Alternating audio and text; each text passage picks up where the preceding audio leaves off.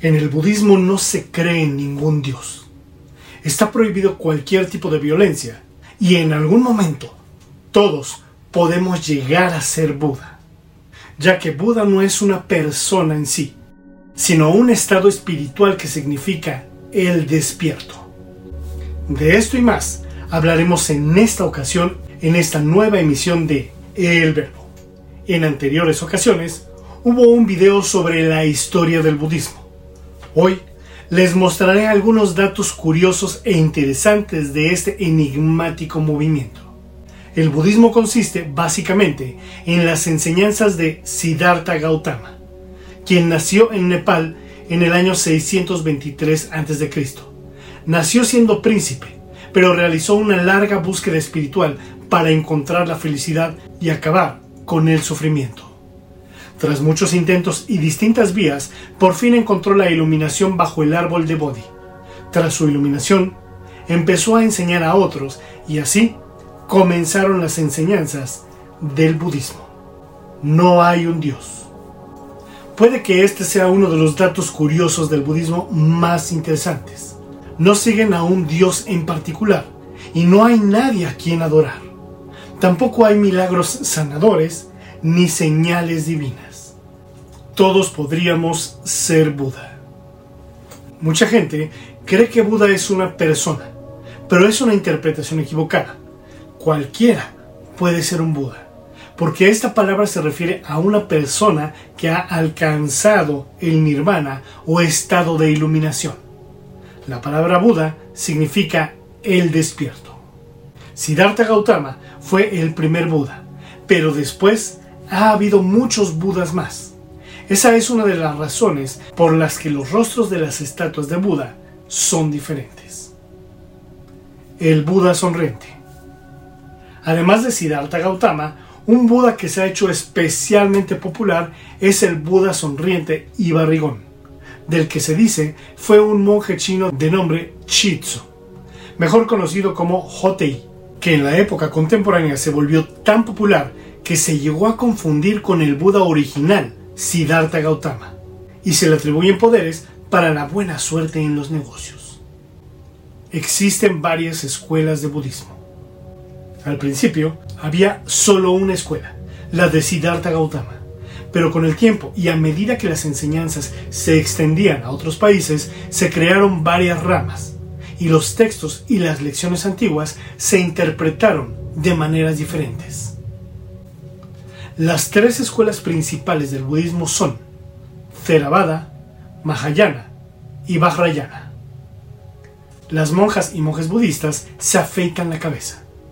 En el Pali Vinaya Pitaka está escrito que el pelo se debe rapar cuando alcanza el largo de dos dedos o cada dos meses.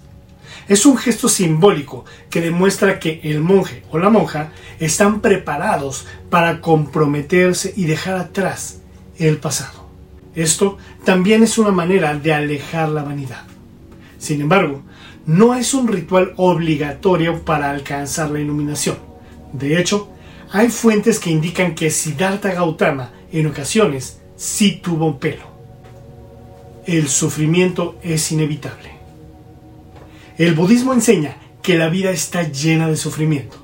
De hecho, Buda llegó a decir que el sufrimiento es inevitable. Aún así, al final encontró una manera de evitarlo siguiendo el noble camino óctuple. A veces te enfrentarás al sufrimiento, pero según las enseñanzas, este camino lo minimizará hasta que alcances el nirvana, siguiendo la rueda del Dharma. La rueda del Dharma representa el noble camino óctuple que está formado por los siguientes elementos. Visión correcta, determinación correcta, acción correcta, modo de vida correcto, habla correcta, esfuerzo correcto, conciencia del momento correcta y concentración correcta. Así es como debe actuar un buen budista para evitar el sufrimiento lo más posible. Eso también asegura que la concentración esté en alcanzar la iluminación. Cada persona es responsable de su propia iluminación. Según las enseñanzas, no hay un Salvador como Jesucristo para el cristianismo o el Mesías para el judaísmo. Mantener un buen karma y trabajar para alcanzar la iluminación es cuestión individual. Nadie más te puede convertir en un Buda. Es algo que solo tú puedes conseguir por ti mismo. La meditación es una parte importante de la enseñanza. Buda alcanzó la iluminación tras una larga meditación bajo el árbol del Bodhi, en Bodh Gaya. Los budistas creen en el karma. El karma es la creencia de que todo acto tiene una consecuencia en la vida. No se sabe cuándo, pero una intención verdaderamente buena recibirá buen karma. Y cualquier acto cruel recibirá mal karma. La cuestión del karma se puede resumir en el refrán que dice, cosechas lo que siembras.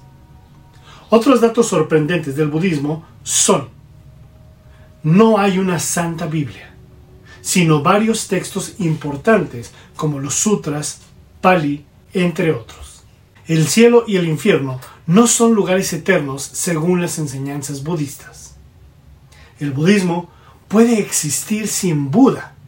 Simplemente, él encontró una forma de llegar a la iluminación y compartió su descubrimiento con otros.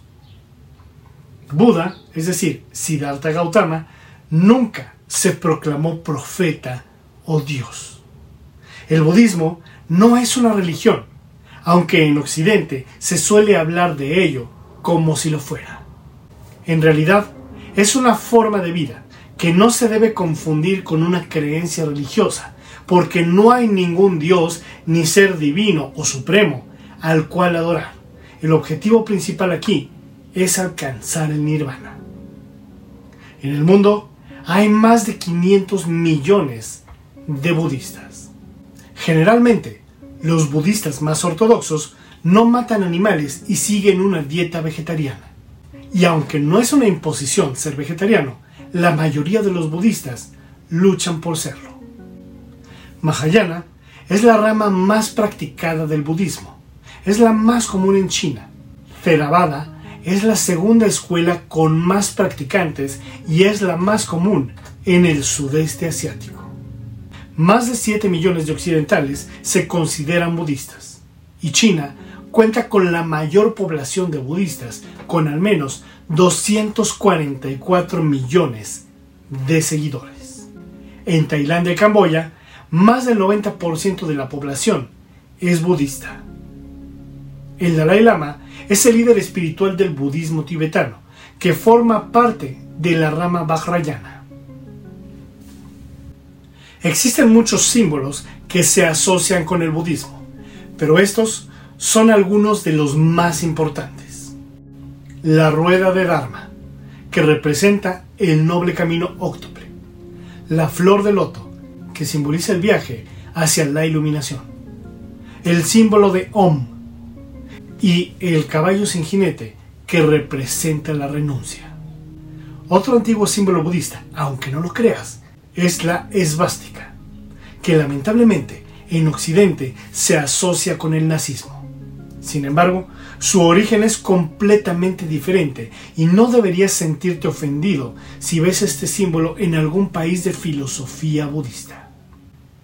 Se suele utilizar para representar los pies o las huellas de Buda en los textos sánscritos. Como ustedes saben, no soy budista, aunque personalmente compagino con muchos puntos del budismo me parecen interesantes y muy similares a las enseñanzas de Cristo. Y de alguna manera pienso que al budismo le ha sucedido algo muy similar que al cristianismo. Nacieron de un pensamiento o causa pura y desinteresada, pero la sociedad se encargó de corromperlas y crear negocio o empresa con ellas. Es por eso que generalmente hoy en día encuentras escuelas de budismo en barrios o colonias de clase media alta y nunca en zonas marginales o de clase baja. En las tiendas de muebles encontrarás adornos de la cabeza de Buda y la gente cree que con eso le dará un toque espiritual o místico a su casa. Y la verdad es que eso es una falta de respeto para los budistas, tener la cabeza de Buda como decoración. Esto debido a que a lo largo de la historia del budismo, muchos invasores y fanáticos religiosos del Islam, hinduismo y otras religiones llegaban a los templos budistas a tomar el lugar, mataban a los monjes y fieles budistas, cortaban la cabeza a las estatuas de Buda y las usaban como trofeo de guerra para decorar su hogar o jardines. Por cierto, algunas personas adoran a Buda como si se tratara de una deidad, pese a que él dejó muy claro que jamás debía ser adorado o visto como un dios. Y por desgracia, muchos templos budistas, sobre todo en zonas turísticas, se han convertido en lugares de creencias supersticiosas, todo por el interés de recibir donaciones económicas. Y como siempre he dicho, el problema no es la religión, el problema es el corazón corrupto del ser humano. Bien amigos y buscadores de la verdad, realmente agradezco el tiempo que han dedicado en ver o escuchar esta emisión, la cual les pido compartan en sus redes sociales para que otros buscadores de la verdad la encuentren. Y mil gracias a todos los buscadores de la verdad que han realizado aportaciones al canal, lo cual nos ayuda a continuar y mantener los gastos de este sitio.